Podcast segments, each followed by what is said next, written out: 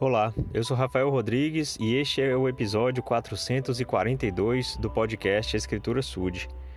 Falando um pouco mais sobre o perdão, em sua segunda carta a Timóteo, Paulo ele relembra algumas das situações difíceis que viveu e, e aí no versículo 2, no capítulo 4, ele diz, perdão, no capítulo 4, versículo 16, ele diz Ninguém me assistiu na minha primeira defesa. Antes, todos me desampararam. Quem dera isso não lhe seja imputado.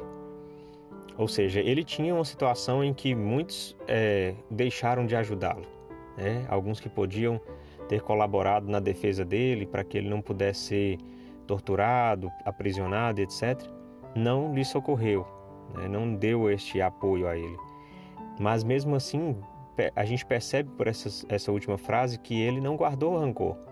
Né? Ou seja, ele esperava que aquilo não fosse motivo de punição contra aqueles homens. Né? Quando ele diz: Quem dera isso não lhe seja imputado. Ou seja, quem dera eles não sejam acusados por isso. Né? Em outras palavras, tomara que eles se arrependam porque eu os perdoei. E que isso não seja motivo deles serem é, castigados por ter feito uma injustiça daquela. Né? Então, é, Paulo ele não desejou a vingança, né? ele não desejou que aquilo fosse cobrado daquelas pessoas, né? ele simplesmente perdoou. A justiça cabe a Deus. Ele fará o que for melhor de acordo com a condição daquela pessoa. Né? Paulo tinha ciência e todos nós devemos ter de que só nos cabe perdoar. O que vai acontecer depois com aquela pessoa em consequência das atitudes dela só depende de Deus.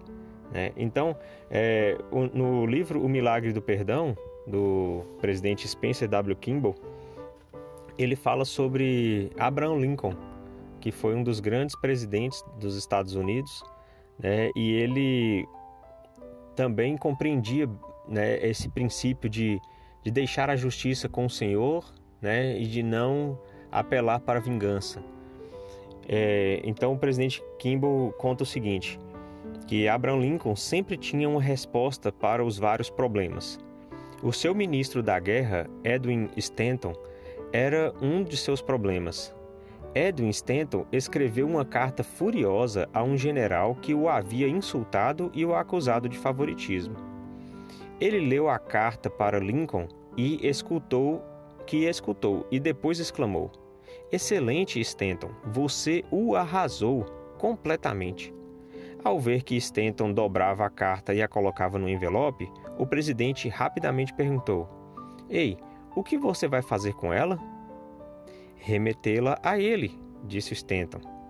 Não, não. Isso estragaria tudo, respondeu Lincoln. Arquive-a, pois assim ela continuará sempre severa e não magoará ninguém. Olha só que interessante, né? O, o general, o ministro da guerra, tinha grande raiva naquele momento e ele escreveu, expressou todo aquele sentimento na carta. Mas a, o conselho de Abraham Lincoln foi para não enviar a carta. A carta continuava severa, né, dura, carregada das palavras furiosas do ministro de guerra, mas ela não iria ofender o outro que receberia a carta. Né? Então era melhor deixar arquivada. Ou seja, perdoe, né? Não tente fazer justiça, não tente ser vingativo, não tente ir à desforra, mas perdoe. Deixe com que as coisas aconteçam. Não guarde no coração um sentimento negativo. É uma grande alegria quando realmente perdoamos alguém, porque sentimos leveza, sentimos é, liberdade, porque essas coisas que, que trazem sentimentos negativos não são de Deus. Elas são do inimigo e nos aprisionam. E um coração que, que guarda mágoas, ele vai sempre sendo mais pesado, mais pesado e, e, e obscuro. Né? Um coração que perdoa é um coração cheio de alegria, né? traz alegria à vida. Em nome de Jesus Cristo, amém.